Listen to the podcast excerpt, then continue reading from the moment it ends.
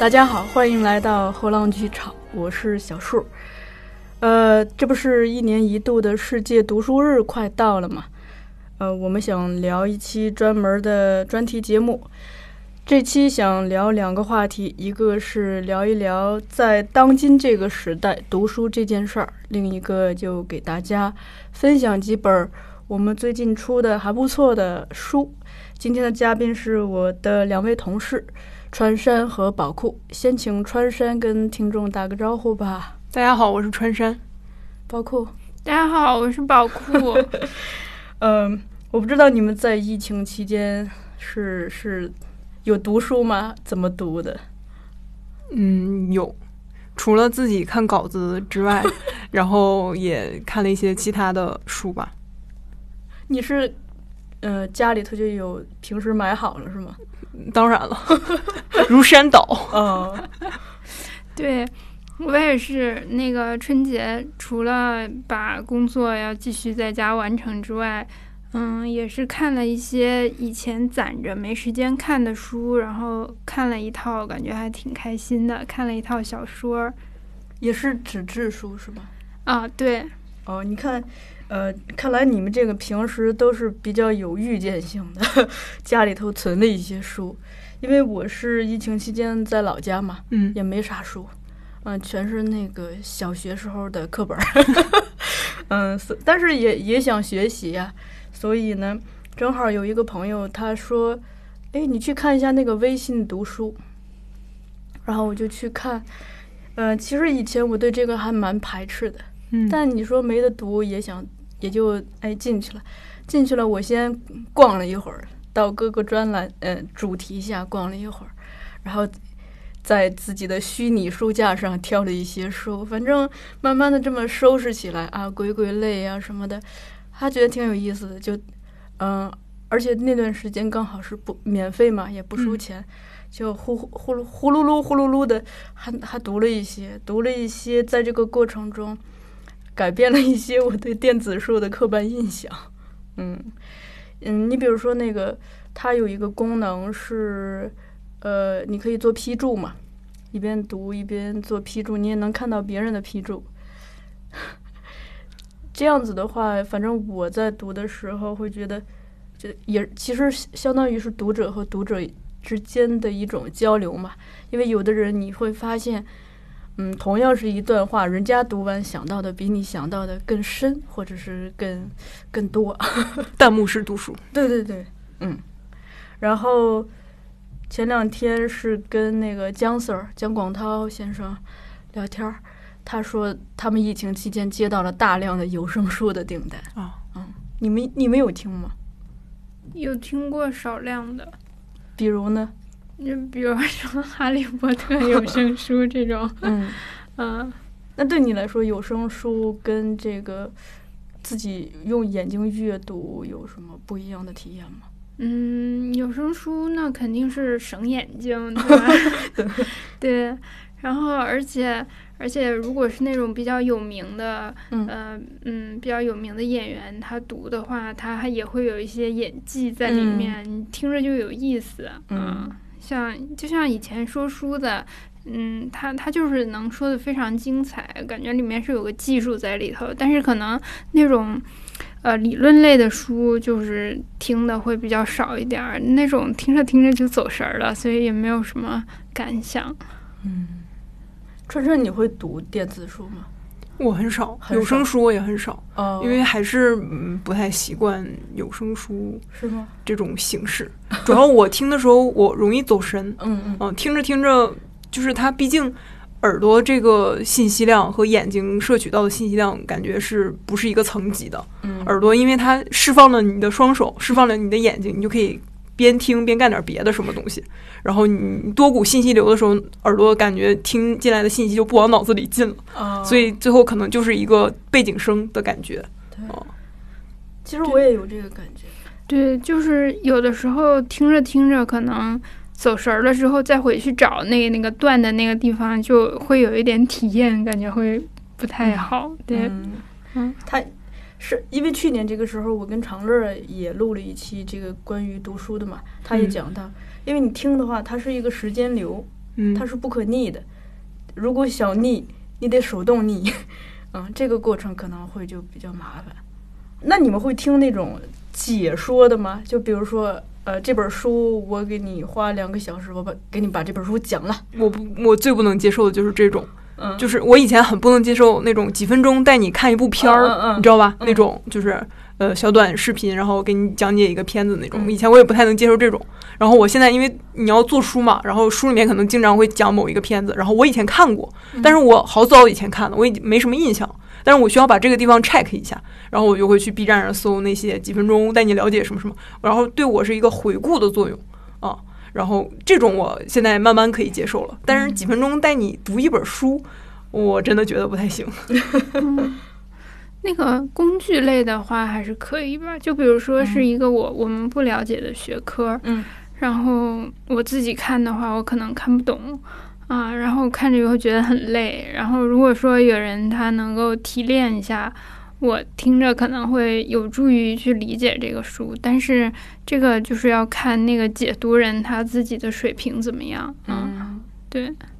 但是这种我宁可去看他写的一个浓缩的书评嗯哦，我不会说去专门找这个视频或者声音哦来、来听。那是不是？可以说你对眼眼睛的依赖大过对耳朵的？对对，嗯我觉得我应该是你你这种人。更喜欢视觉上去嗯嗯摄取。我刚才聊的这些，我自己，呃，在这一年的时间，从去年的世界读书日到今年的世界读书日，我都尝试了。嗯然后我自己也是蛮有体会的。一个是会觉得，嗯，比如说读这个电子书吧，它它的确是有很多好处。你比如说有一些书，我觉得它不值得买回家压书架，因为我那个书架快压坏了。嗯 而且搬家也麻烦嘛，它可能就它可以快速的你把它消化消化掉，呃，特别是有一些就写的就跟那个公众号文章似的，就跟那个普通公众号文章似的，所以就你可以快速的去过那种，我觉得你你也可以不必买回家，就在那上面过。但是呃，有一些书就会觉得你必须得买纸质书，因为呃，我今天中午想到一个啊，就好比你看咱们读电子书，就是拿指头划嘛，划划划，它是一直就你跟那个文字总觉得隔着什么，而且你总觉得很浅，所以那个阅读的收获也是这样的，整体偏浅。嗯但如果说我读一本纸质书，我可以用笔在那个纸上面画，就可能它给我的印象就跟我做的那个笔记那个在那个纸上一笔一画的去画，就那种感觉，它可能会加深一个印象。特别是呃，有一些像那个后浪电影学院和后浪剧场出的很多这个非常讲的比较深的书，嗯感觉就放在那种电子书上划，就很难吸收。我会觉得那样的书，如果你的第一次初读，然后在嗯电子书上读，会觉得有点糟蹋。嗯，哦还有一个是，呃，就是涉及到我们，比如说这个书的，嗯，它排版很复杂。嗯电子书目前我们接触到的整体都比较简单，就甚至呃标题比较复杂的时候，它都整不明白。嗯 所以可能就是在视觉上这影响这方面的一个体验吧，特别是涉及到大量图文混排的这种情况，可能纸质书的优势就会显现出来，对吧？嗯嗯 还有一个是，嗯，其实就是手感吧。我觉得，嗯，我们 扩散一点想啊，就是说，你看疫情期间，呃，现在戏剧都是靠在在线看嘛，嗯就是倒也挺好。你觉得当你没得看的时候，有的看，就觉得也挺好的。但是试想一下，我想大部分呃真正热爱戏剧的观众，肯定还是愿意走进电影院、走进剧院去去看这个。一个是可能就是现场，现场带给你的东西大过你隔着屏幕去接受的。再一个，我记得咱们去年聊那个北京电影节的那一期也聊过，就是是一个环境带来的体验。我记得咱出过一本《戏剧概论》，里面提到了场这个概念。嗯嗯，对，嗯，就是 feel feel 的，嗯，就是像物理学这种，就是磁场、嗯重力场、引力场这种东西，就是戏剧还有电影院这种人类聚集的地方，然后底下的观众和台上的表演者之间就会形成一种场，因为你的呼吸是都是在一个空间嘛。对，包括这个黑暗黑暗的感觉，然后嗯，整个声音的那种混响，这都是屏幕你家庭在家看的那种体验比不了的。对，那你这么说，我一下就想明白了，因为我今天上午刚那个帮。同事草拟了一个关于世界读书日的一个小文案，我就还想，哎，这个时代为什么我们依然需要书店、需要图书馆？其实它也是营造了那么个场，对，那个场域，对，而且那个场域其实可以让人更专注，嗯，而且像现在的剧院也好、影院也好、图书馆、书店也好，整体是它是有一定的纪律性的嘛，你你总不能想进就进，想出就出，或者是进去以后。呃，想接电话就接电话，想说话就说话。而且，我觉得还有一个东西是在你到达那个场域的这个路上，仪式感嘛。对，这种隔离的，就是有一个区隔的感觉。比如说，我们上大学的时候也经常有这种情况嘛。你学习可以在宿舍学，也可以去图书馆学，但是哪种感觉就是效率会更高，让你感觉体验更好？当然是去图书馆，因为你就是整个人是一种整装待发，然后你进入那个场域，你有了那种。真正的投入进去的感觉，对，嗯，而不是说我在家里在宿舍里就是唾手可得的，可得我躺在床上就 就是我这种状态啊，躺在床上我就可以学习了，可以开始办公了。但是这种就是投入的感觉不一样，嗯，一个是个人的，再一个是其他人给咱们的感染嘛。比如说你去了呃那个公共自习室上自习，那别人他的存在本身就是给你一种刺激，嗯嗯，就比自己一个人在家 在床上瞎折腾。其实有的时候我会把它理解为一种仪式感。我之前是听听说，好像是严歌苓吧，他他不是在家写作嘛，但是他每天写作之前，他先要化好妆，嗯，然后就是到一个固定的地方，比如说我这个写字台只是用来写作的，我不会端着碗过去吃饭，我也不会拿着我的化妆品在那儿梳妆。对他通过这些行为仪式。去建立一一个心理暗示，让自己一一到了这个场域，他就激发起的那个，就全是跟写作有关的，就是那儿建了一个结界。对，娱乐事物不允许靠近这个桌子那周围的结界。嗯，对，像这段时间不应该正常，应该是北京电影节，嗯，正在往年都是这个时候嘛。然后前段时间豆瓣上不也有好多人，就是 有点。怀念过去的生活啊，嗯，这种，然后像每年电影节这种，嗯，包括疫情期间，我也在家天天躺床上看片嘛。然后说电影节为什么就是那么强烈的吸引着人？有一点是我们赶场的路上，是的，呃，那种期待感，就是你你下一部片子要看到什么，它是在一个固定的时间放映，然后是有一种你要赶着去看它，对对，嗯，就是我从远方赶来赴你一面之约这种这种感觉，我是赶着去看它的这种。然后你在家就随时都可以点开，随时都可以暂停。对，电影节就会 discipline 这种，嗯，这种感觉。包括有什么想说的吗？对，全都我在唠。对，我 听我又听入迷了。你不能每次来当听众。宝库大家看了什么小说？本来想看《冰与火之歌》的小说，啊，结果结果看了《猎魔人》，可还行。对，那个十二月份的时候，不是猎魔人的剧上映了嘛？嗯，然后那个游戏什么的又火了一把，嗯，然后我本来是要看《冰与火之歌》，然后我就又把那个给看了一遍。哎呀，看的时候就觉得 好嗨呀！怎么讲？就是哎，怎么怎么呢？因为要把话题给唠走了，怎么办？没事儿，我们电影书编辑嘛，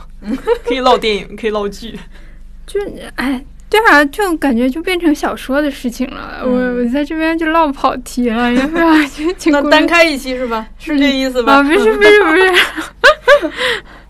嗯，我我我就就小说写的好，嗯，就这样，真香，嗯，真香。这个话题总是越聊越开，我想多延伸一点。呃，昨天黄昏的时候，咱们一个听众。叫叶真，他之前上过咱们节目，给我发了一个信息，他说他听了我跨年的时候就跟宫哲聊那一期，我们是当时在片尾曲放了这个让我们荡起双桨，嗯，因为呃我当时选那首歌是一个是因为咱们公司在北海的边上，嗯，更重要的是呃我当时就提到一个呃观念，就是说现在那样子的歌特别少见。因为就那个歌，它会，它直接是跟我的童年联系在一起，我就觉得特别的纯真，嗯啊，充满了天真，对对未来、对外界充满了幻想。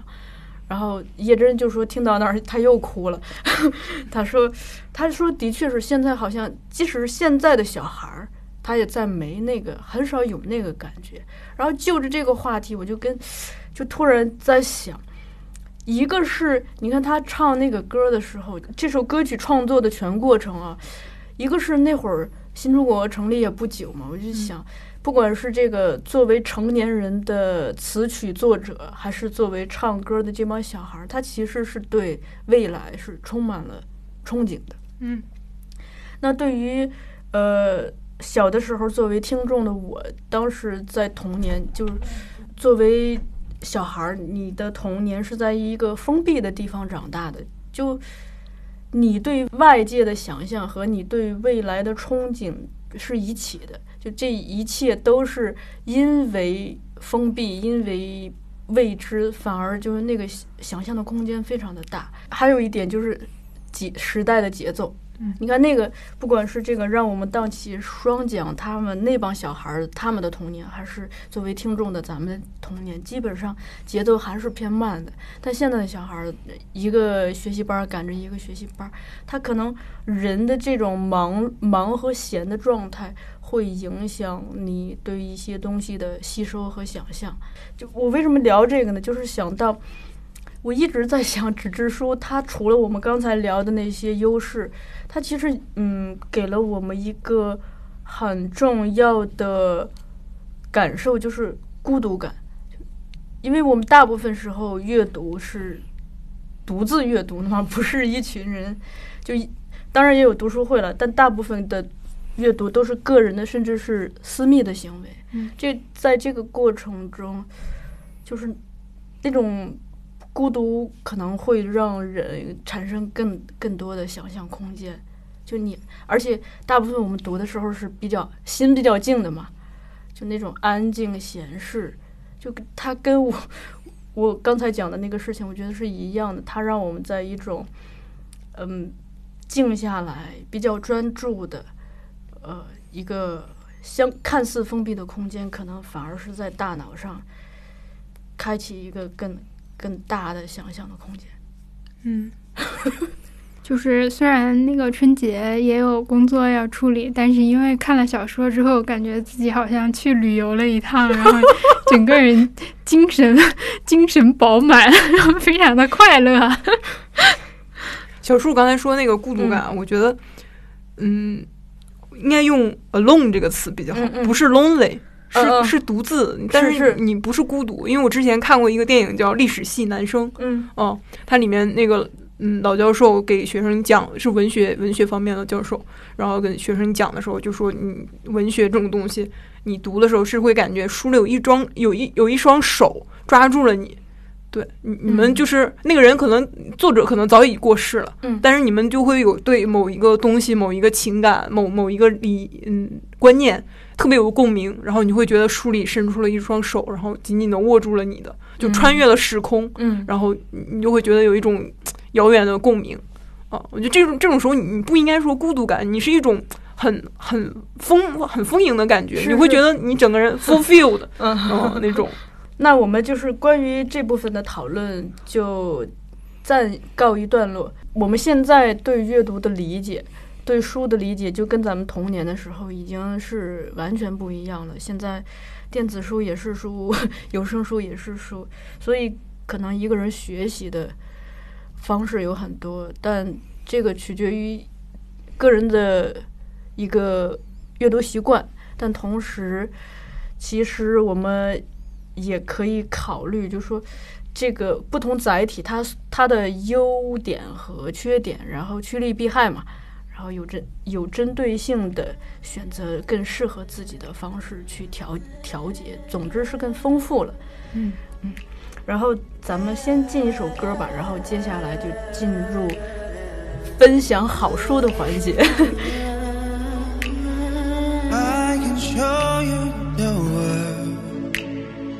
Shimmer, splendid. Tell me, princess, now when did you last let your heart decide? I can open your eyes, take you wonder by wonder, over sideways and under on a magic carpet ride.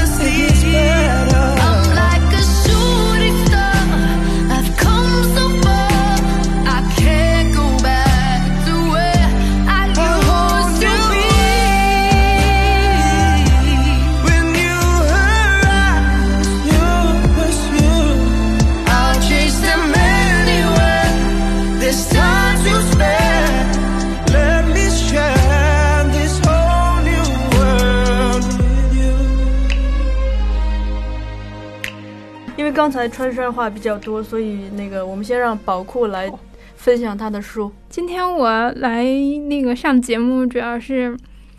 对分享两本跟海报有关的书，电影海报。嗯，因为现在呃，我们国内的电影海报也越做越漂亮了。嗯、然后也出现了很多很有名的品牌，比如说什么黄海老师啊、赵丽老师啊这些。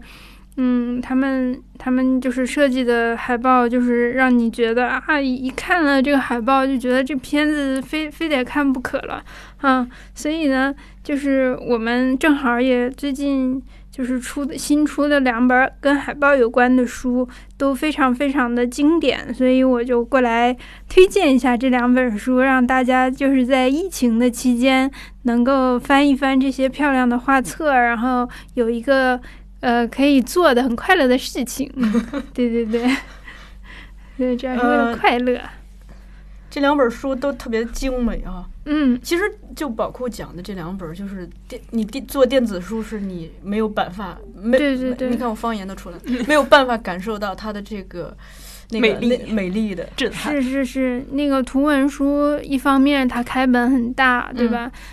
要转成电子书的话，那得多大的？就会缩小，对对对，那缩缩了，那那得是啥样呢？而而且另外呢，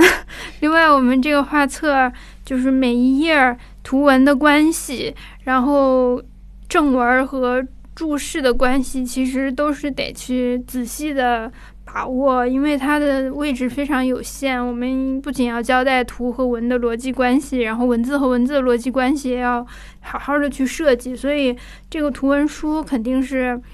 嗯，实体书是最好的。嗯嗯哎，你刚讲这个逻辑关系什么，我突然就想到一个词儿啊，它有一种游戏感。就你翻一个书，从你打开它到合上它，因为它内在的自己是一个空间嘛，每一张纸和每一张纸之间，页码和页码之间，它其实里头有一个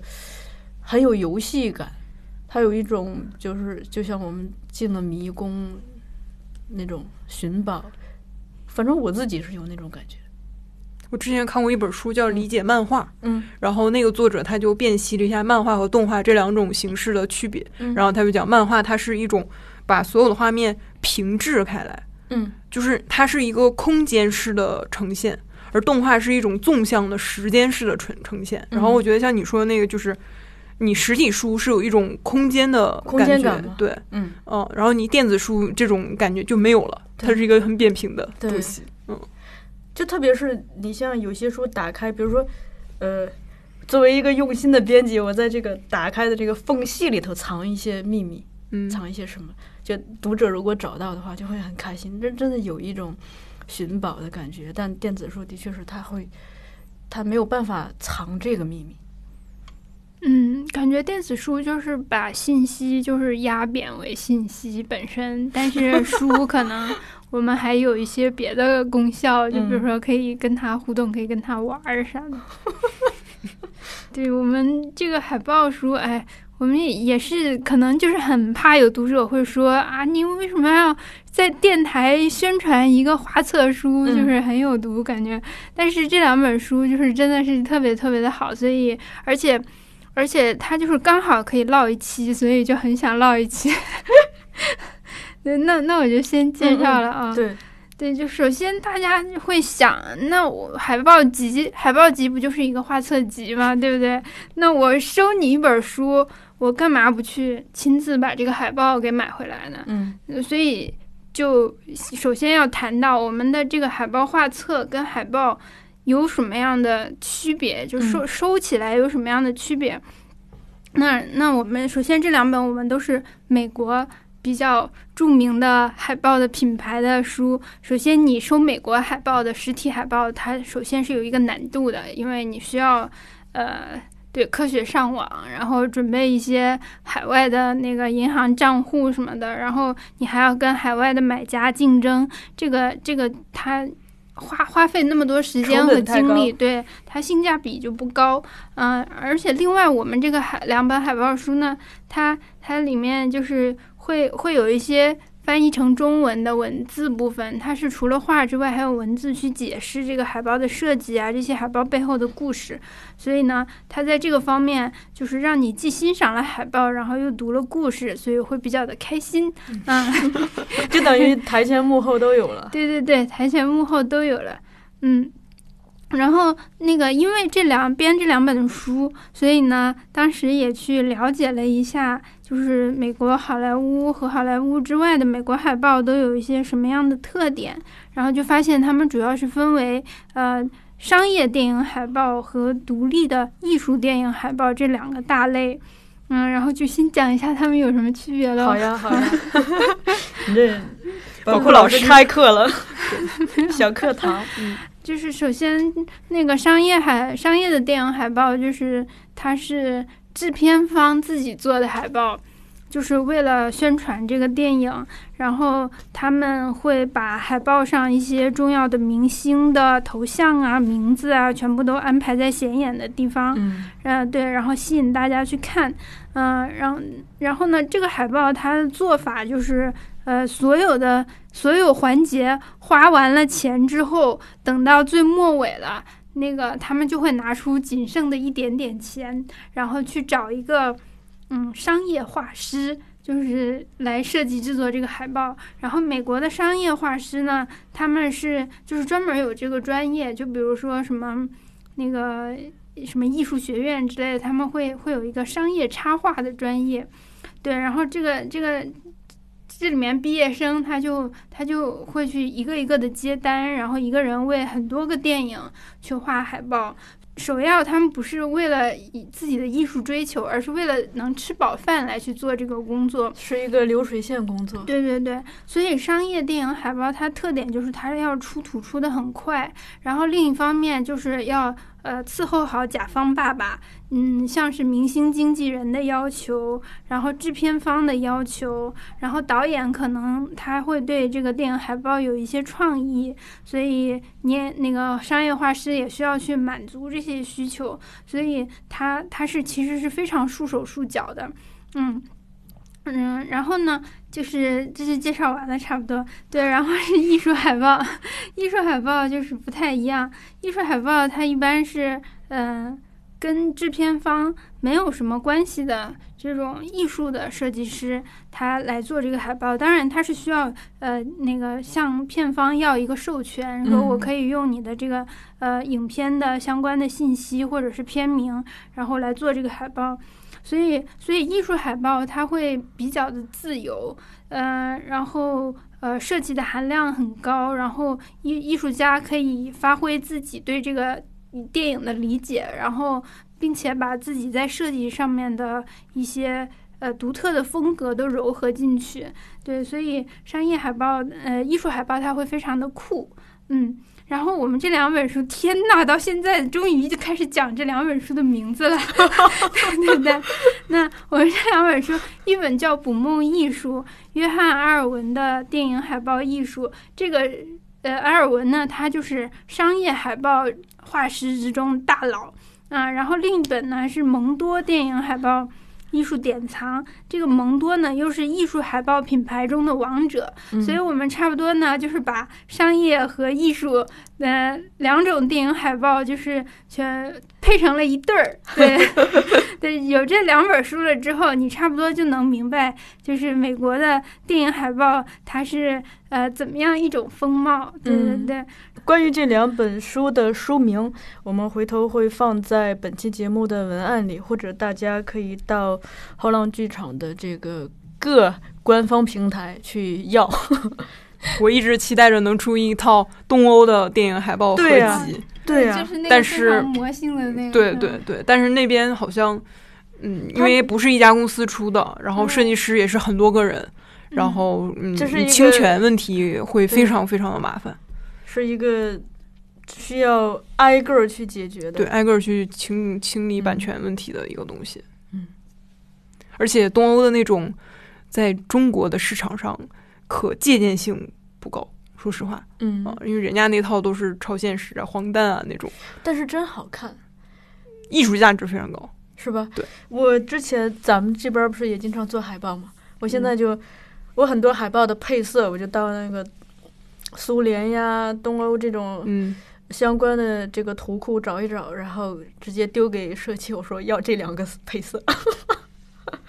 嗯，那那宝库歇会儿，川山讲会儿。嗯，川山是今天也带了两本书，对吧？对对对你俩这跟打牌似的。哎，你出牌。我，嗯、我对二我要上。我要讲的第一本是去年去年出的《这世上的偶然》，嗯呃，小天空写的，他是日本的一个纪录片导演。嗯哦这本书它原来的标题叫《我为什么拍纪录片》，嗯，对然后因为这个标题呢听上去不是很吸引人，因为小天空是谁，中国可能知道人很少。是然后对于一个我不了解的导演，我为什么要知道你为什么拍纪录片？是对吧？嗯所以最后这个《这是让偶然》是我想的一个标题嘛。嗯因为他这本书里面讲了很多拍纪录片，就是一个捕捉那种很偶然的事件，然后你组织这些生活当中一闪而逝的这种瞬间，嗯，然后就是，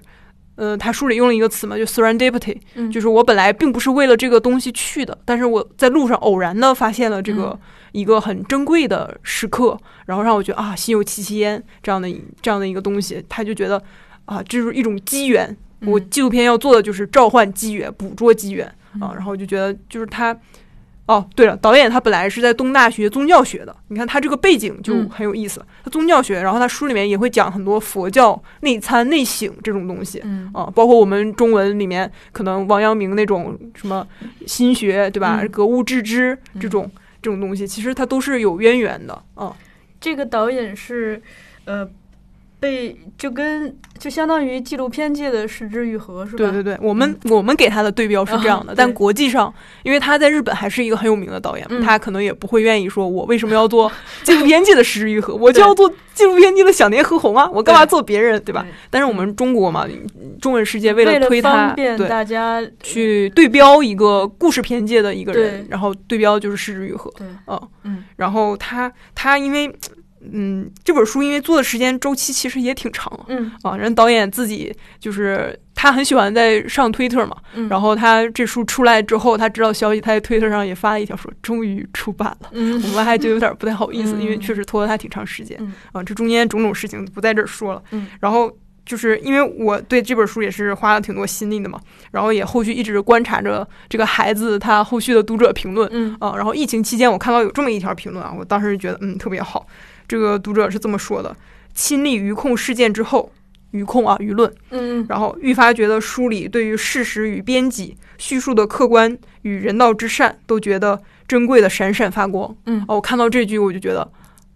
就是嗯眼双眼闪闪发光了。对我我要眼泛泪光了，嗯我觉得写的特别好。因为这本书里面他提了一些，就是小田和宏他对于纪录片拍摄的一些方法论、嗯啊，这种普通人你不去拍纪录片的话，你可能也觉得对我好像也还好，对吧？没有那么大的启示。嗯但是这个读者，你看他说的是书里对于事实与编辑，因为他书里面讲了很多拍纪录片嘛，有很大的可能性是和新闻方面工作要嗯结合在一起的。小田他就讲当时那个纽约九幺幺事件之后，NHK 就他们在纽约是有小组的嘛，嗯然后就派他们去拍那个九幺幺事故现场啊。然后当时他们 N H N H K 主题他们给了一个叫什么呃哦灾难后互助的纽约人嗯啊，就是一个灾难重建，然后在泪光中大家互助啊这样的一个主题。然后小田去了现场呢，他想那你说我拍这个主题，肯定就拍拍志愿者怎么援助对吧？灾后重建这种事情，然后拍拍这个遇难者家属啊。然后他想的就是这样的一些素材方向嘛，结果去了之后发现，人家现场已经有游客在那儿对着废墟，然后比耶拍照了，嗯然后周围的咖啡馆好像大家也都就是若无其事的，嗯就生活继续继续 goes 向 on 前。了，对吧？嗯就是亲戚或余悲，他人亦已歌，对吧？就是你受害者家属可能还在哭呢，然后其他人就已经已经继续生活下去了，然后他就会说。就是这个我看到的真实的画面和我想象中的完全是两码事儿，嗯然后我就把我真实的东西拍下来，然后交到台里去。台里说你这和我们主题不相符啊，这怎么纽约人恢复的这么快？这不科学啊、嗯然后最后就把他就是素材给踢回去了。那他就说，那我不想拍你们那种东西，我就想记录我真实看到的。然后最后他就坚持下去，然后就就这个活儿就没交上去嗯啊。然后你看，这就是一个事实与编辑，就是嗯嗯你对于这个事实的怎么来计算这种东西，然后你你放在我们中国这个疫情区疫情疫情期间，其实就很有意思，就是、嗯呃官方讲的东西。是不是有可能是 half truth？嗯对，一半的真相，嗯他会不会在掩盖一些东西？然后就是这个读者说的嘛，叙述的客观，嗯你在什么角度上才是一种客观的叙述？呃，包括当时武汉豆瓣上也挺挺轰，嗯，挺应该怎么说吧，挺热门的一个嗯广播嘛，就是范史书他们还有周浩老师拍了一些纪录片的武汉的片段，然后交了一些素材上去，然后结果官方给他给他们剪成了什么样的东西，然后他们底下的这些创作者就是在吐槽，说我交上去的东西并不是这样的。嗯官方交出来就是另一码事儿了。然后想田在这书里面也也讲了，就是你剪辑权、你的著作权是你独立导演的生命线，你不能随便把这些东西交给别人，尤其是交给官方？这 这种东西就是，这都是这种纪录片导演野生的、独立的纪录片导演、嗯他们踩过的坑。然后这嗯书里面其实都在给你介绍，他这种纪录片的东西其实是一个非常政治性的工具，嗯啊，包括响田，我们在宣传他的时候，把他宣传非常温柔，然后非嗯常的一个暖男那种形象。但是其实他自己是那种 Twitter，就是天天发政治性相关的东西，嗯就是大家会觉得他是可以去竞选议员的那种角色。包括他自己也拍过选举，对吧？对然后这种东西，就是它是非常政治性的，他的一些观点、影像观点。纪录片它就是政治性的工具，对我嗯始终是这样觉得。这里再推一下另一本书，是我们另一个同事做的，叫《电影意志》。嗯嗯，王小卢老师写的一个影评集，就是它里面也提了一些纪录片方面的东西，它就是一种意志的表现。嗯啊，不管是你的呃你生活方向的，还是一种政治方向的，就是意志的表现。嗯然后说到这儿，然后那书里面，小田和宏那书里面还讲了一些呃，就是日本他们小的团体内，它是有一些居民自治的活动，比如说他岳父岳母去给人家就是呃孤寡老人，孤寡老人对嗯送温暖、送爱心，然后帮人家做家务什么的，然后他就会说，就是政府他们对于这些很毛细血管部位的这些残障人士啊，然后孤寡老人什么的，他们福利制度其实并没有做的那么到位。嗯虽然中国看来已经挺到位的了 啊，然后他就会说，其实还是依靠一个居民自治的一个一个状况来解决这样一些最末端、最神经末梢末端的一个东西。嗯啊然后就是你看我们疫情期，对吧？不也嗯是社区来管理你嗯整个居民的这种。呃，你家如果被封闭了、被隔离了的话，那我社区来给你送这些蔬菜啊、送医药物品啊这种东西，就是你靠更上级的这种权力机构，然后官僚的东西来来管理你下一层的这种，就是就是一个人体嘛，就是你的器官、组织，然后到你的细胞，啊，整个它这个层层管理下来，其实最后还是你靠着你周围的细胞来给你提供养料嗯。啊，然后是这样的一个结构啊。包括我这个疫情期间也比较政治性抑郁嘛，然后也看了一些就是日剧治愈型的嘛，然后觉得缓解一下自己这个 郁闷的心情，然后看了几部，比如说 之前火的那个《真谎战前多田便利屋》。呃，是英泰和松田龙平演的嘛，然后他那个里面讲的就是便利屋，然后这个小哥去帮人们解决一些问题，比如帮你家打扫房子，嗯帮你摆平一些就是你自己可能不好解决事儿。然后它里面就塑造了一个非常拉垮的一个警察形象，就是这个警察不行。不顶事儿，然后还经常办坏事儿，他还是一个 stalker 那种跟踪狂，然后你还要需要帮帮他把事儿给压下去的那种，嗯。就是警察这种官方代表他不行，然后需要我们一种居民自治的状态，然后一个嗯。团体、community 啊，日方他他那个片子里其实是讲这样一个观念，然后我们来自治，来把这个居民区，然后帮你把这个事情摆平。啊，是一个这个，然后还有一个是那个大川端侦探社，嗯对他也是呃那个是小田切让演的，嗯。他也是一个游离于真正的体制之外的警察之外的一个侦探，他是一个灰色地带，然后我来帮你解决一些问题。你看，他都是日方现在就是流行的是这种东西，嗯啊。然后他他治愈性嘛，就是我并不是跟你有一个强制性的权利的负责的一这样的一个关系啊，我只是拿钱办事儿啊，一种市场经济，然后但是我又 怀着一种人文的情怀来来嗯帮你摆平这些事情，嗯，然后再接着说，想田里面还有一个很重要的是什么呢？是观察，哦、他他拍观察电影嘛，嗯然后他讲了很多就是。呃，观察是什么这种东西？然后它里面就比如说提到，观察的反义词是不关心，观察是对他人抱有关心，仔细观看和聆听其世界的行为，然后也要使人重新的审视自身。就观察是观察一个包括你自己在内的一个世界，对。嗯然后提出了很多观点，我这里不细说了。然后我接着说，我最近看的日剧也是前阵子看的，那个是去年火的，我老是延迟追剧。然后那个剧叫《纸的新生活》，啊、呃是黑木华，哪个纸？风平浪静那个纸，一个哦哦哦风。啊那个东西，然后里面加一个止，停止的止，哦，日文是那个女主的名字叫纸，嗯大岛纸，然后是那个黑木华演的。她这个剧里面，她女主最开始是一个那种讨好型的、高敏感度的一个职场人士，然后他在那样的环境下就是很高压，然后包括他渣男这个前男友是那个高桥医生演的，然后就对她做了一些伤害的事情吧，然后他后来受不了了，然后就所有的事情都抛开了。然后到乡下去生活这种这样的一个故事。然后它里面我印象感触最深的一个就是。有一个人就是点醒了女主，说你为什么现在感觉生活的非常的苦闷，然后不快乐，然后就是因为你你对其他人没有好奇心，嗯你始终是封闭在自己的世界里面。就算你对其他人、对职场上那些同事是一种讨好型的心态，但是你那是为了让自己舒服，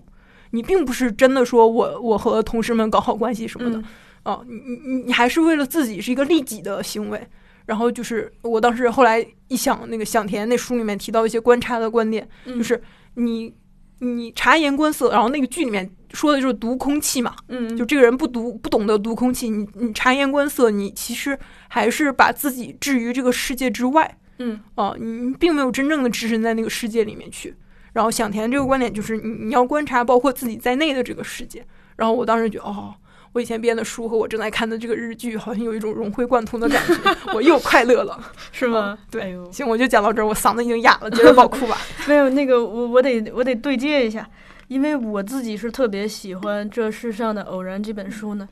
呃，我没有把它当做一个纪录片工作方法的书去看，因为我也不打算拍纪录片。嗯，因为他的这一套工作方法上，他其实是有一个观念嘛。这个观念你可以理解为，就是说他不会主观的、强制的去去非要怎样怎样，而是去接受这世上的偶然嘛，就去遇见所有的偶然，然后根据所有的偶然因势利导的去做一些事情。我是特别喜欢他这个。呃，观念，然后，嗯，进而喜欢他在这个观念下衍生的一些方法论的东西。这个东西可能他，嗯，你即使不拍纪录片，你把它用在工作中、生活中，用在你的创作上，用在你处理很多生活中的琐碎的偶然的小事儿上。其实都很合适，所以我我也是向很多人安利了这个书。所以 这书就是后面条形码上面的分类建议里面有一个，就是生活哲学，对吧？嗯嗯，还有一个是你刚刚提到了，就这观察这个，其实它跟那个我们表演书上讲的特像。嗯，那李浩老师每次开表演课说的，经常说的话我都背下来了，就基本上是，就你不要老沉浸在自己的世界里头，你要你要向外看，你要观察。对这个世界保持好奇，去真正的观察，而且这个观察是不带评判的，因为你一旦带上评判，带上个人色彩，其实它也不是真正的观察嘛。而很多时候，真的世界或者是你你喜欢的和不喜欢的那个人，都不是你以为的样子。就所以，他经常提到不带评判的去观察，这个观察就跟小天和红说的一样，除了观察外面，也包括观察自己，就是很禅。很很宗教，其实这这一套东西，嗯，可能他也是到了最终，如果我们一一直把它抽象、抽象、抽象，它大道相通嘛，就都是这个道理。嗯，大家可能会问说：“哎，约翰·阿尔文是谁呀？你你你说是大师就是大师吗？这这个书我们不买，我们不认这个那个。那那其实，嗯，他能出一个画集的时候，就说明这个商业画师已经是受到很多很多品牌认可了。因为，嗯，因为我我们前面一段说了，就是。嗯，商业电影海报，它它是那个整个制片环节里面就是最末轮的一个商业行为，对，所以海报的画师他是不能署名的，就是他不享有这个权利，嗯，呃，所以在这种情况之下，如果一个海报画师他出了自己的作品集，相当于很多制片厂。已经把权利就是授给他，说明他其实在业内人缘起码是很好的。对，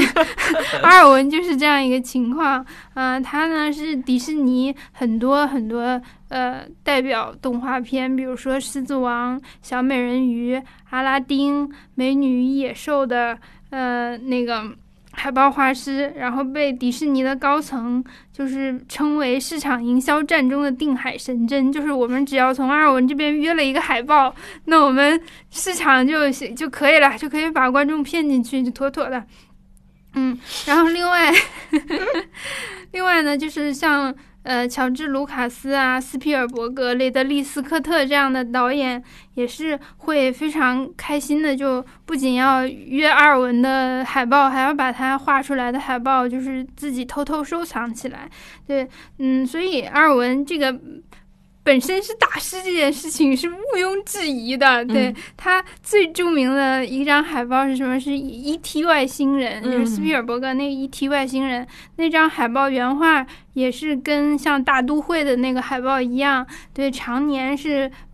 百年海报佳作榜单之中的就是前前十名、前五名这样子，而且那张海报的原画就是拍卖出了三点九万美元，就是相当于也是非常非常高的一个商商业商业的那个那个那海报的这个原画的价格了，嗯。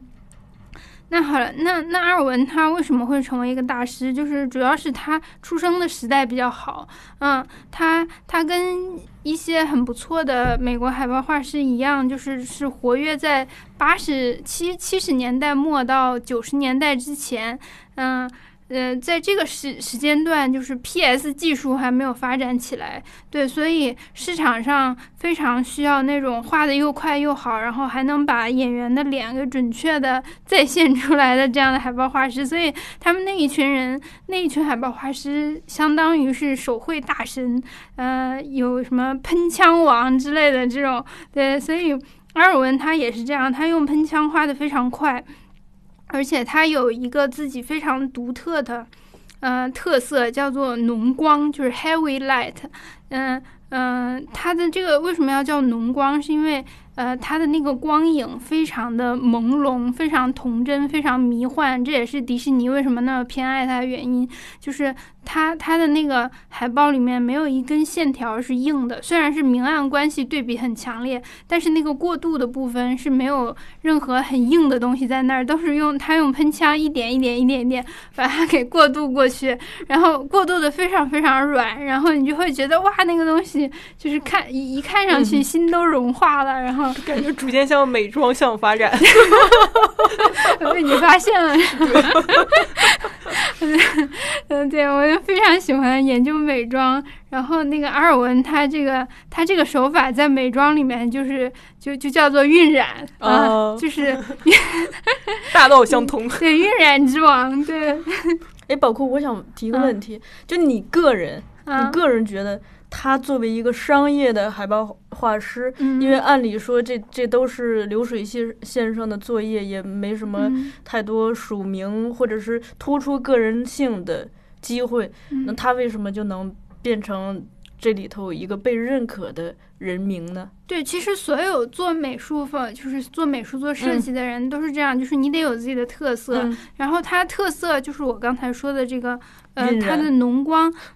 表现出了一种很朦胧、很童真的东西。那你看他代表作都是一些儿童像的。对迪士尼的动画片，嗯，然后还有 E.T. 外星人等等，呃，再要不然就是一些神秘科幻类的，比如说，比如说异形这种，可能异形本人都不出现，异形本形都不出现，但是出现一个蛋或者出现一个光，就是他用这个东西来调动观众的情绪，这是阿尔文非常擅长的。跟阿尔文同时代的那些海报画师，就是他们也会各有特点。嗯，比如说像那个金币画金币人的那个海报画师叫什么来着？哎，忘记了。他他不是一个专业的海报画师，人家就是一个艺术家啊。索尔巴斯啊，对，索尔巴斯，索尔巴斯，人家就是一个艺术家，所以人家画出来的东西就很艺术，那就是索尔巴斯的特点。嗯，然后像是那个斯特鲁赞是吧？就是画那个《星际迷航》系列的那个海报画师，他他的那个电子，他的那个光的电子感就特别强，嗯，然后人脸就是特别特别黑，对，那那就是人家的特色。然后阿尔文他他自己的特色就是他的那个色彩非常浓郁和饱满，然后光又很朦胧，就是会让你觉得。这个童话的气氛非常非常的强，然后你感觉不到这个东西，就是这个作品有有什么攻击性，你感觉不到一些很属于成人的很灰色、很黑暗的东西，你感觉的就是一一场很美好的梦境，好像在邀邀请你进去体验一样。所以，所以阿尔文他就是他就是大家是那个人家。好莱坞喜欢他，也就是觉得，呃，哈尔文的海报能给观众一种承诺，就是那个体验会非常美好，就是“美好”两个字吧。然后，呃，所以这个可能就是阿尔文他最厉害的地方啊。然后你说到就是那个没有署名，就是阿尔文他自己就是为了，因为他知道他没有署名，所以他有的时候会把自己的。署名就是藏起来，嗯啊，因为他女儿，他女儿就是会跟他说，他女儿会跟那个同学吹吹吹说啊，我爸爸画了什么什么的海报，然后同学就不相信他，说又没有写你爸爸的名字，你在那边吹什么？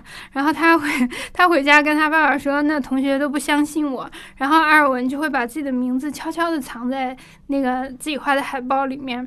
啊，然后我我们在这本书的那个海报里面也也也会有一些藏了阿尔文名字的地方，然后大家可以去找，就是非常藏的特别特别巧妙。嗯，你看这多好玩儿。对啊，这是一种互动性，对对对，一个彩蛋。然后说到阿尔文的女儿，就是阿尔文她，她就是因为他们他们那个时候做海报也是跟现在一样，就是有的时候可能都没有演员的照片，就是因为。剧剧剧组也不把它也不把这种末端的 环节当回事，所以就经常准备不了那么多剧照啊什么供他参考。然后他又要很快的去给一个稿子，所以他就会拉自己的朋友、拉同事，然后拉老婆孩子过来当模特，嗯然后呃帮他摆姿势啊，然后拍照片，然后他再拿喷枪去画那个海报。然后那个像《E.T. 外星人》里面那个小朋友的那个手，就是那个 E.T. 外星人的手和小朋友的手手指尖对到一起的那一张海报里面，那个小朋友的手就是他女儿的手，对，就是被女儿被拉去做苦力，嗯，对对对，童工，你刚才说阿尔文很梦幻这个，因为前段时间在 B 站重温《指环王》来着，那里面利夫泰勒演的那个精灵就啊是阿尔文，对吧？就是很梦幻。对对对，阿尔文他后来就是还给，就是虽然虽然《指环王》好像没有邀请他嗯。去做海报，但是他私下好像也给《指环王》画过一些海报图，就是概念的，就是他自己会给一些自己感兴趣的 IP 画，就比如说《哈利波特》啊，然后 他画那个《指环王》，就感觉、嗯、那就是那就是应该他去的一个地方，就是他们两个气质太合了，嗯哎，宝库，我还想问一个，你刚才提到艺术海报啊，嗯。艺术海报就，呃，大部分不是商业委托行为吗？呃，只是说，比如说，呃，你是一个画艺术海报的人，嗯，然后你看到，呃，这个这个电影很好，你自己很有感觉，你就嗯去跟他们授权，让他们给你画，是是这么回事儿吗？那他们授权，那岂不是还得你求着片方啊？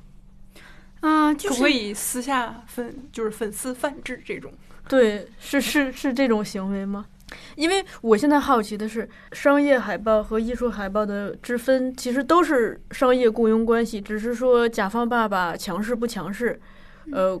就是他约束你多还是少的这么一个情况呢？还嗯是说像你讲的一种是，呃，委托创作关系委托创作，另一种是就是让授权我自己发挥。甚至有没有可能就是不给授权？我就是喜欢《指环对王》，我就自个儿画，我也不我也不要求你们官方给我啥钱，我也不拿我这个海报卖钱。那那那肯定是有的，那肯定是有。嗯我们现在不是有很多泛制海报吗？对啊，就那那种那种是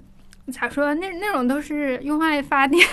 嗯，对对，那种那肯定其实是。擦边球了，版权擦边球了。官方如果他要告你的话，就算我不用于商商用的话，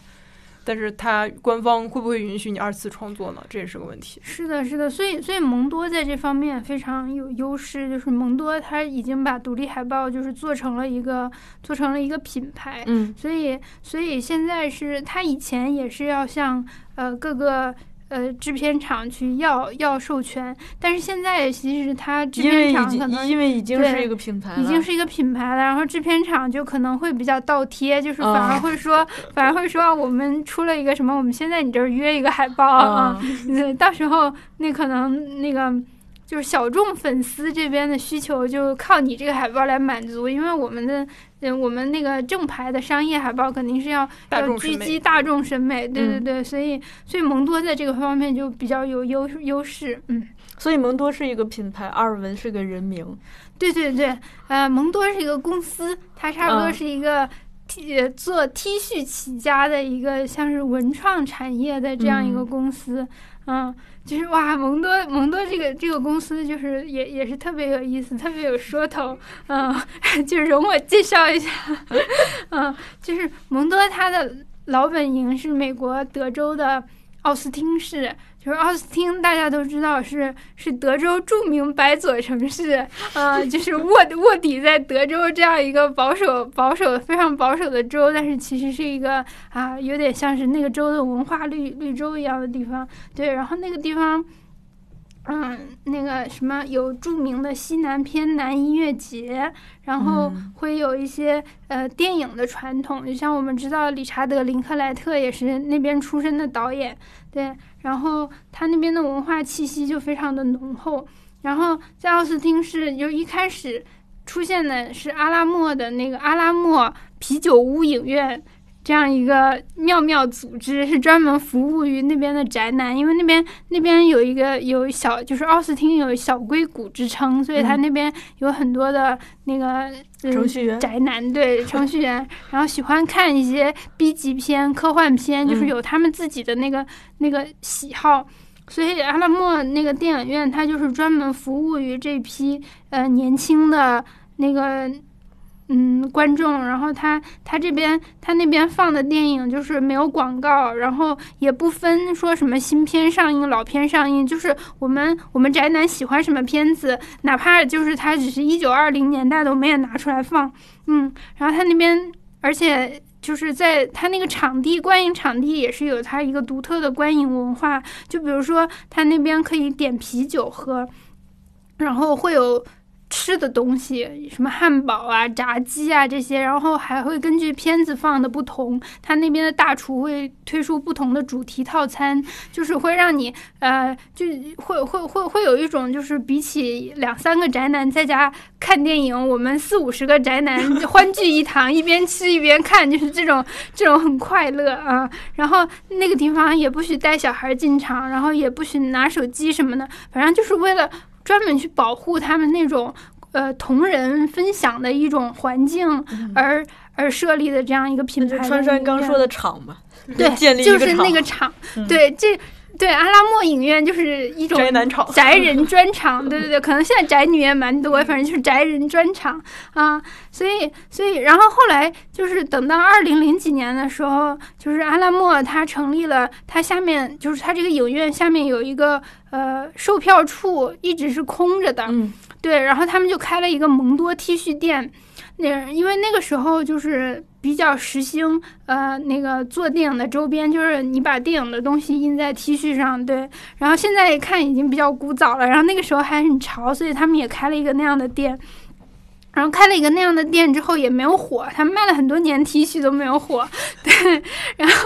对，然后后来是海报这个事情是一个。嗯，也是得益于奥斯汀他的那个音乐文化，对，因为阿拉莫电影院它放电影的时候，他为了举办一些有意思的活动，他会把当地的一些摇滚的乐队也请过来。摇滚乐队他们是有一个传统的。呃，海报项目，比如说叫做什么 gig poster，就是演出海报，或者是呃 concert poster，就是他们属于乐队的一种海报。这个乐队海报在美国也是非常有渊源的，就它是从六十年代开始有一个兴起，有一个就是。突然，它是复兴，因为六十年代美国的那个文化思思潮潮是非常多，对美国，呃，像什么民权运动啊，什么什么各种各样样的，对女权啊，然后什么什么自自由派啊，什么，反正那个时候就是一个文化爆炸的状态。然后那个时候摇滚乐队的海报就会做得非常时兴，非常叛逆，所以就是美国的音乐海报一直都是非常潮的。那个阿拉莫影院他们。呃，邀请的这个海报的那个是那个邀请的那个乐队，然后他们会有自己的海报设计师，然后这个海报设计师，呃，然后看到了说，哎，我们要去阿拉莫呃影院去演出，嗯、那那我很喜欢，就是某个某个电影，我能不能为你们某个就是你们某一场放映活动，我做一个海报？结果做的海报刚好就是摇滚乐队风格的 gig poster。然后结果他们就火起来了，就是这个这个海报就太好看了，然后大家都很喜欢，然后 然后他们就开始邀请各种各样的就是独立的设计师来做这个海报，然后他们就开始想，哎，那我喜欢这个海报，我就给我喜欢这个电影，我就给这个电影做海报，就是呃，他们他们会不是说那个随便去拿个。设计师酷就就让他来，而是说这个很酷的设计师，他心里有一个很爱的电影，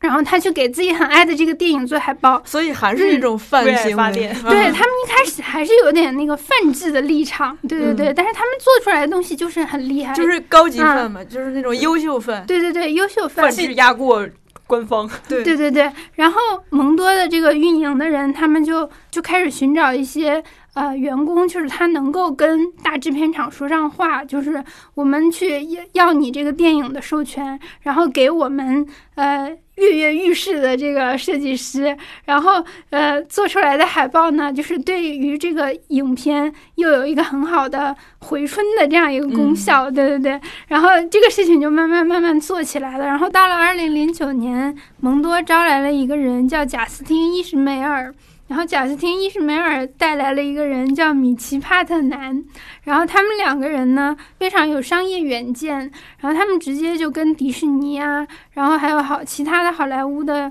几大制片厂就建立了很好的关系，然后并且慢慢的就是开始邀请一些画廊、画廊画家，然后一些比较主流是比较主流那个艺术的一些圈子的艺术家，然后来帮。一些商业类的电影设计海报，然后这一下子就打开了蒙多的知名度，然后越来越多的人发现，哦，蒙多的这个海报，它原来能把一些商业流行的电影啊设计出不一样的感觉来，这个是最重要的。就比如说像吉卜力的，我们书里收录吉卜力的那个电影的海报，它有一种很黑暗、很成人、很邪典的风格。嗯，对，这这个跟吉卜力。电影本身的气质是不太一样的，但是其实吉卜力电影它的深处又是有这个东西，是有在探讨一些很很宏很宏大的主题，对。但是这个东西怎么去理解？那设计师就给你一个不一样的答案，嗯，对。所以然后粉丝就很沸腾，就比如说，对吧？就比如说什么你你喜欢彩虹小马，结果别人把彩虹小马给画的超成人的，然后那你偷偷就很爽，然后这个粉丝就很爽，对。所以蒙多他就是把一些，嗯，比如说，嗯，本来就非常邪典的那个电影，他又能给你演绎的比较纯真，对，很纯真，或者是很复古，就是反正他是有一个不一样的解读，但是他这个解读又是很契合电影的某些核心。然后，那那那你你作为一个狂热的影迷，我就是特别爱这部电影。我忽然发现，哇，有人这个电影都已经上映了二三十年了，哇，有人好懂它，那我肯定是，那我肯定是买买买，对。但是蒙多他又有一个，呃，他为什么会火到今天？就是因为他走的是限量路线，嗯，饥饥饿营销，对对对，他他走的是手工。路线它也没法不限量的，因为它的那个 海报，对它海报就是小作坊做出来的，都是一张一张手工做出来，它做个几百张，那个模具就坏掉了。嗯，所以所以它就是没有办法让大家全部都买到，然后所以这个这个海报就是一上来大家都抢的话，它最后就就会形成一个讨论度，因为比如说你没抢到，我们都没抢到，然后我们就会一直讨论这个事情，然后这个事情就出圈了。然后大家就更想要，就是那到底什么是东西这么好？对，大家就会好奇，就会形成一个讨论讨论度。但是蒙多他就一直没有把这个呃数量上放宽，他可能现在就是比一开始嗯就是制作的数量要多了。现在他可能制作几千份儿，但是嗯他还是限量。蒙多不多，对对对，就 对蒙多不多。就比如说。嗯，一开始的蒙多他可能做个四百分儿，但是但是抢的一千个人，你现在有一千个人，但抢的有一万个顾客，他还是限量，其实啊，所以所以蒙多到现在其实也都很难买，就是豆瓣上有一个豆友叫达斯福，然后他他他好像前几年分享了一个呃买蒙多原版海报的一个教程，然后就特别特别的麻烦。嗯，就是你不仅要准备科学上网工具，要准备海外的那个支付工具，然后你还得就是凌晨在北京凌晨的时间打时差，对，其打时差，然后拼网速跟美国网友抢，然后最后也是。嗯，没有抢到特别多，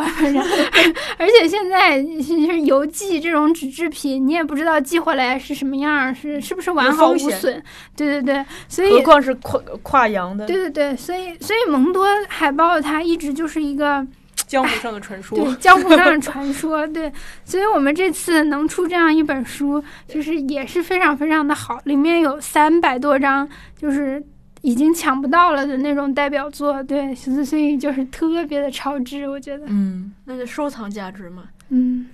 我看那个淘宝上有人评论就是传家宝，当然，好像我我看也有读者他留言说什么你们是针对我们的精准精准营销，然后我就很想说，我说嗯嗯，就是其实这个书它是自己卖自己，我们真的没有干什么，只是说海报它本身的。作用就是为了狙击你的审美，就是你你是被海报本身给精准营销了，就是我们没有干什么，其实。我们只是把这群海报给搬运工，对。对对对，汉化搬运。嗯，那我说的第二本书，最近刚出的《樱花树》，嗯，如此导戏可以抓住人心？对，导演也是一个日本很有名的现役导演，嗯，呃，叫盐田明彦。对我们对于他的名字有一个梗。就是又甜又盐，可甜可盐，又明又艳。对，就是这本书其实还是挺骚的。我们装帧设计上也是做的比较骚气吧？大家如果摸到实物的话就知道，就是又有复古，然后又有骚气。嗯，这本书呢，呃，我认为是我做过目前为止我自己最喜欢的一本。对，就就是我会觉得只有我才能做它。哇，你的点这种心情，你知道吗？嗨点在哪里？就是。他他，因为我负责是板呃这个板块是导演、电影史、电影理论方向嘛，然后前面的书呢基本上都是有点大众向的，这本还是比较专业的啊，是这个盐田明彦给日本一个电影学院叫樱花美学校，然后给他们表演系学生上的一门课的讲义。他这门课呢主要就是他是一个导演，然后他给表演系的学生讲戏讲讲课，然后他就是站在一个。导演和表演分界线的角度上，然后告诉学生去怎么理解导演的一些呃调度技巧，然后你表演的时候要怎么呈现它。嗯，然后他很有趣的是，他拿的都是一些影史上非常有名的例子，因为我学电影史了，嗯，所以我对这种东西就非常非常嗨，是吧？这个嗨点就在这儿，而且是特别都是那个古典电影，就比较老的，就是非常有名的那种，就是电影手册派的电影。嗯，对。然后它里面提了总共是七章嘛。嗯，然后比如说像脸、视线与表情这种体体现在人的上半部分的东西，然后还有得讲细点儿啊。对，我先把他们都说出来。然后还有动线和动作这种，就是体现你全部人人的嗯整体的一个状态的东西。然后还有音乐，然后还有最后一张是那个呃卡萨维茨和神奈辰四的对比。对，总共是七张。呃，这本书就很。神奇，很微妙。反正我不细说了，我请大家就是仔细的去看这本书。然后它是一个有点拉片形式，嗯，就像小叔刚才说的，有一些书是不能不容易被电子化的，呃，这本书就是其中的一个代表，因为它是那种图文逻辑关系是需要你铺开，然后就是左面是文字，右面是图，然后你对照着来看的。你电子版的话，你可能文字在第一页，然后图在第二页，你要来回来回翻，来回翻，然后这样就是对照的关系就是。不，你电子版 get 不到，对你 get 不到。然后这本书我主要想说的是，这本书的排版是非常，就是我从这本书排版过程当中学到很多东西。嗯，你看这个又是一个纸质图文逻辑关系，是你电子版是 get 不到的，你必须要纸质书才能体会。宝库那边一般都是这个图文图文书，对吧？嗯，然后然后我这边一般是文字。居多图很少，有的话也可能就是一个剧照，很简单的点缀，对。然后图文逻辑一般比较简单，像《樱花树》这本就是还比较复杂，因为它是老师在上课的时候给学生放片子，然后给他讲。那我呈现在纸质书上呢，就是会有一些就是连续的截图，像拉片的那种截图截下来，然后旁边是文字在给你说明。然后这个就是一个我当时做的时候是一个什么东西，让我觉得学到很多呢？是。原来它是一本日版书，嗯，然后我们要做成中文版。日版书，尤其这本书，它是怎样排的呢？它是竖排。日版书应该是右翻，对，右翻，就是它的文字是从右往左读的，是按中国古文的那种从右往左读的，对。然后我们这个汉化的这个中文书呢是左翻，然后文字是从左往右读，是横排的啊。你你这是一个反向的文字的方向的顺序，对。然后你。日版书，它那图片可能先出来的是，呃，从右往左。我这你看，我现在口头说呢，我就大家就理解不了，我就得做视频，对，这就比较方便。嗯，它日版就是右边是第一张图，左边是第二张图，大家去脑补一下啊。嗯，先右边的，比如说我吃苹果，嗯，我第一张图是我拿起那个苹果，第二张图是这个苹果我放到嘴里，嗯啊，是这样的一个顺序。然后中文版呢，那你可能左边是第一张图，右边是第二张图，就是它顺序是颠倒的。嗯哦，然后你排的时候，你你你一定要注意，千万不要把那个图日版的书你原位复制过来，那肯定就错了。你嗯原位复制过来，那那图片你中文版看上去就是二一，不是一二。嗯，对你就要来来回颠倒。那就是倒放了，对对，电影倒放。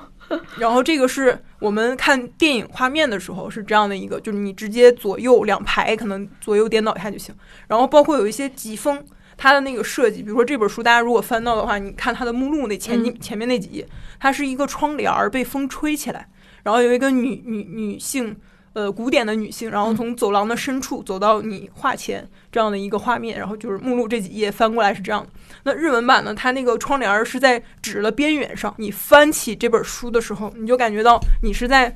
翻翻过那个窗帘儿，嗯对，窗帘儿也随着你的翻纸页，然后窗帘也被风刮起来了，这样的一个顺序。嗯，呃，日文版，因为你你想想日文版翻的方向啊，是和嗯中文版反的。刚好那。你中文版设计的时候，你这图呢就不能直接挪过来用，镜像，对，你就需要镜像，嗯，因为它不是一个电影的画面，也也有可能是，但是它这个作为画面的作用不是很嗯呃，它只是一个装饰性的底色，嗯对。然后它不是说我要从这个画面里得到什么什么信息的那种，然后我们就需要把这个图做一个镜像。嗯，这个这个当时我是自己研究了一番，就是你你也可以完全把日版那个图你该就啥样啥样直接复制过来嗯但是你想那样的话，那个窗帘儿，你手翻动书页的时候，那窗帘儿它是相当于挂在了那个书脊上，嗯你翻的时候那个窗帘儿你是把它压下去了。嗯对吧？你那风吹起来，你是把嗯窗帘摁下去了，这个顺序就不对。你看我现在说就很抽象，大家就得翻书去理解。然后啊还有一个我补充一下，，我嗯补充一下，川川刚才提到一个概念，那正好跟给大家科普一下。川川提到了疾风，嗯呃，我也是呃做编辑之后才知道疾风是什么意思，其实就是章与章之间，我们不会章与章之间这衔接，我们有的时候会留出。嗯，比如说留出两页页或者两两页然后把它作为一个专门的设计，来让它有一个衔接，而不是密密麻麻就一片就下来了。很多时候是一种设计上的考虑，嗯，然后就是它其实也是一个对读者阅读心理的一个照顾嘛。对我第一次听说咱们主编说呼吸感，对 它就是章与章之间这么一个设计。顿挫感。嗯，嗯，然后我接着刚才接着说啊，好，然后这个是一个镜像问题，然后我还研究到了一个事情，是让我觉得特别有意思的，是我查樱花树这个在日文网上查哦，嗯然后有一个读者他提到了一个观点，他说日文版阅读顺序是从右往左看，嗯就是它竖排嘛，一般那种文艺类的书一般都是竖排的，从右往左看，就是你视线的扫扫描的方向，你你你你想象一个字母，它是 n 嗯 n，但是你是从右往左写，嗯是这样的一个顺序。然后中文书呢，它是一个 z。Z 的那个 z 是从左往右，然后嗯。从从上往下这样扫扫描，这是一个扫描过程。对，然后他这个日文网友啊，他用日文写的这个书评，然后他就说，因为日文是从右往左看，所以你看日本电影画面的时候，从右往左，右边是你的起点，嗯。左边是你的终点。嗯。人物如果从画面从右边往左走，那他应该是往未来走。嗯如果人物是从画面的左侧入画往右走，他是在往回，他在走回原点。嗯，就是你你想想你那个阅读顺序，它是走回了原点。然后我觉得我们之前就是研究生时候上那个电影符号学的时候，老师专门讲过这个，就是也提到过他。但是老师当时讲的是一个欧洲的片子，嗯然后这个人物从左侧入画还是从右侧入画，其实是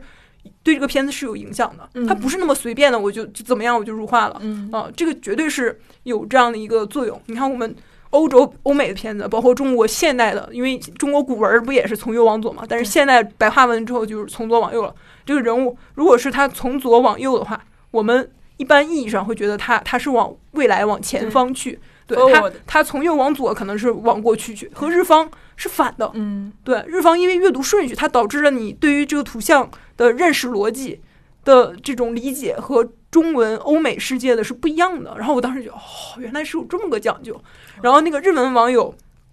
他还提到，他举的例子是什么呢？他举了一个武士片，嗯，好像是七武士，或者是就黑泽明的一个嗯片子，就是人物就从画面从这儿冲就冲向那边，就他从左冲和从右冲，他面对的命运是不一样的。他可能从右往左冲，他冲向未来嘛，这个人物可能他会活下来；嗯他从左往右冲，他冲向了过去，这个人物可能会走向死亡。嗯。哦，他他会提到有这么一个，我中文读者我完全 get 不到这个点，然后嗯日文读者他他就会联系会和我们日文书的这个阅读顺序有关系，然后再有一个大家可以自己回去验证，还有一个片子他是仔细的拉片了，然后他就在阐释的这个观点是那个呃蒲公英，嗯。就是呃一丹万作呃一丹一丹十三的那个蒲公英，然后他就是讲人物，他有几场戏那个人物是要死了嘛，嗯然后他周围的这个亲人们，然后面对着他那个方向，这个人物脸冲着左还是冲着右，就是代表他有可能是生存下来或者死亡这种，就特别有意思啊。就是我做这个书的时候看到了一个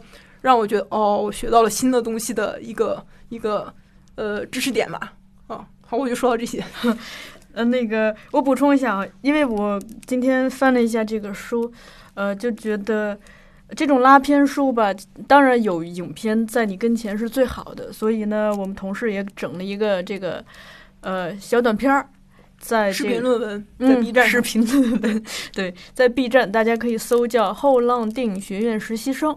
然后里头有大量根据这本书讲的是讲的内容，以及呃摘取的相应的影片做的，还有这个解说词来更加以动态的方式，生动的给大家嗯讲这个里头的事儿。嗯，对，嗯那个解说词就是这本书里面的内容，哦，对，不是我们自己先写的，就是人家老师上课讲的，就是我们模拟他的课堂的形态，就这嗯边给学生放片儿，然后我这另外一边就给学生讲解。嗯。这也是一点，就是你书，我也是最近在想这个问题，就是嗯。电子书和纸质书是一个问题，嗯，但是我们电影书很经常出现的就是。是做成书还是做成视频论文好？对，包括我们做自己做一些营销材料，也可能是从一个视频，比如放台上，嗯。然后就是把文字扒下来嘛，嗯然后做一个文字稿。就是这其实也很有意思，就是你尤其是电影方面的书啊、你你做一个 video essay 这种视频论文，它就会更直观。啊，包括有一些读者也会经常问说，你们为什么不附一个二维码，然后扫的话就能看到这个片子的片段啊什么的？嗯这个这个我们实现不了啊，版权问题，版权问题，我们实现不了。对，嗯然后大家网上看那种啊，其实也都是擦边球，对 擦边球，版权方不找我们就还好，找我们我们也得负法律责任。对。对，嗯，然后这个呃，接着说回来，纸质书呢，就是你看的时候，就算，但是现在就是视频论文确实会更直观，帮助你理解，但是纸质书你会觉得印象更深。是。你视频论文就是它还是看字幕的对你还是一个时间流的东西，看字嗯。幕的一个东西。但是纸质书，你你就会觉得好像会更印象会更深啊、你会觉得他是真的是看进去了嗯啊、视频的那种你你可能会有一种我好像也收获了一些东西，但是好像就是他那个文字。字幕的那种文字和你书的那种字幕的文字就是不太一样，因为人一眼扫过去，你你你不能说一目十行吧，但是你嗯纸质书你会感觉你抓到了一个意义的群，嗯你一个文字群，然后你字幕那种你可能就是一句话一句话这样流过去了，说这个是不是也也属于某种符号学？肯定是有人研究的这种它是文字作为图形，然后就符号跟这个人的感官之间的关系，因为不管是我们看到的文字、声音还是画面，它我们的可以把它抽象的概括为一种符号嘛，嗯。它是跟我们的这个五感发生这个交流作用的一一次互相这交流行为。嗯，包括你整个感官，你眼睛和耳朵、还有嘴巴，每个感官它接受的信息量就是肯定占比是不一样的嘛。像我们上学的时候也经常说，就是呃，你看着老师讲课，耳朵也听着，那样嗯。可能印象会比较深。嗯。啊。然后，但是你你可能看着看着一个东西，然后你用嘴巴再给别人说一遍，这种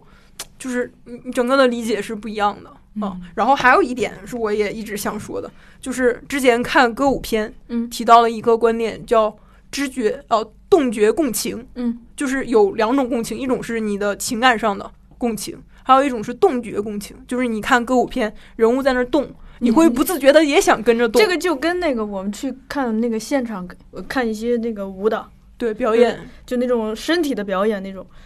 呃，我记得有一年是看了一个一个日本的，就全是那个二十岁左右的男孩儿女孩儿在舞台上动得特别帅，哗哗哗哗哗，就是你感觉那个现场所有的人都坐不住，就老想动。对，嗯那那一个也是因为这个舞蹈这个场场，嗯我们刚才提到的问题，还有一个是我后来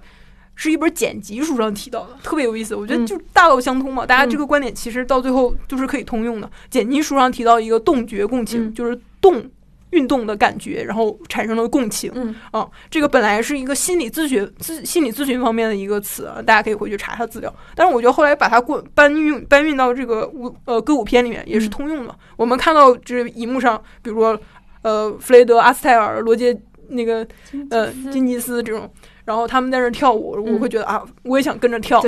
对然后就是你看到了一个动作，然后你反射到你的身上，你也会不自觉的跟着动，嗯这就是动觉共情。然后我们刚才说，你看老师上课，或者你看一个视频，我会觉得我看这个视频比我单纯的听这个音频，会觉得收入的信息更多。就是我看着他嘴巴动，然后神态的一些反应，我也会有一种动觉共情在里面，我会接收的信息信息会更多啊。耳朵听的话，可能就是单一的一个信息，我们没有什么动觉共情，对，就是就是单向的输入。对这个就跟我疫情期间录的节目，我就，嗯，我都陷入低谷了，嗯就是可沮丧了。疫情期间录节目，你是可以通过连线的方式跟嘉宾一起录，嗯，但总觉得隔着点儿什么。你像咱们现在这个，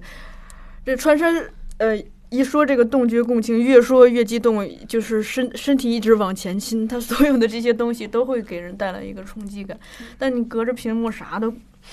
嗯，就是反馈的那种 嗯，再加 action reaction 这种对，再加上网络不好，还延时，对，哎，你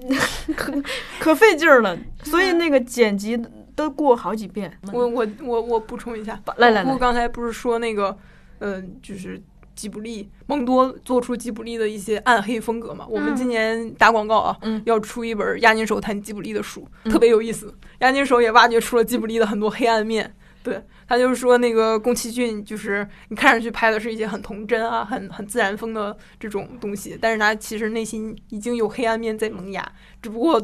观众们都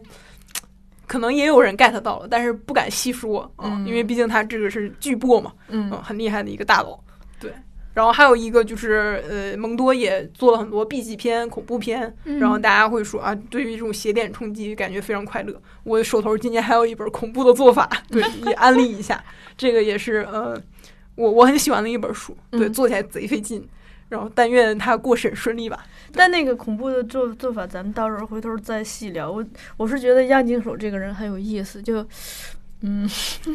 反正从那个我每天只工作三小时这个书，你就觉得这个人特别好玩儿。嗯，他他可能如果是他是你身边的一个人的话，你会觉得他很有趣。但是你会希望他当你的领导，不希望他当你的同事，毕竟他每天只工作三小时，对吧？是的，他是他当领导也很可怕，他是以长寿为目标的。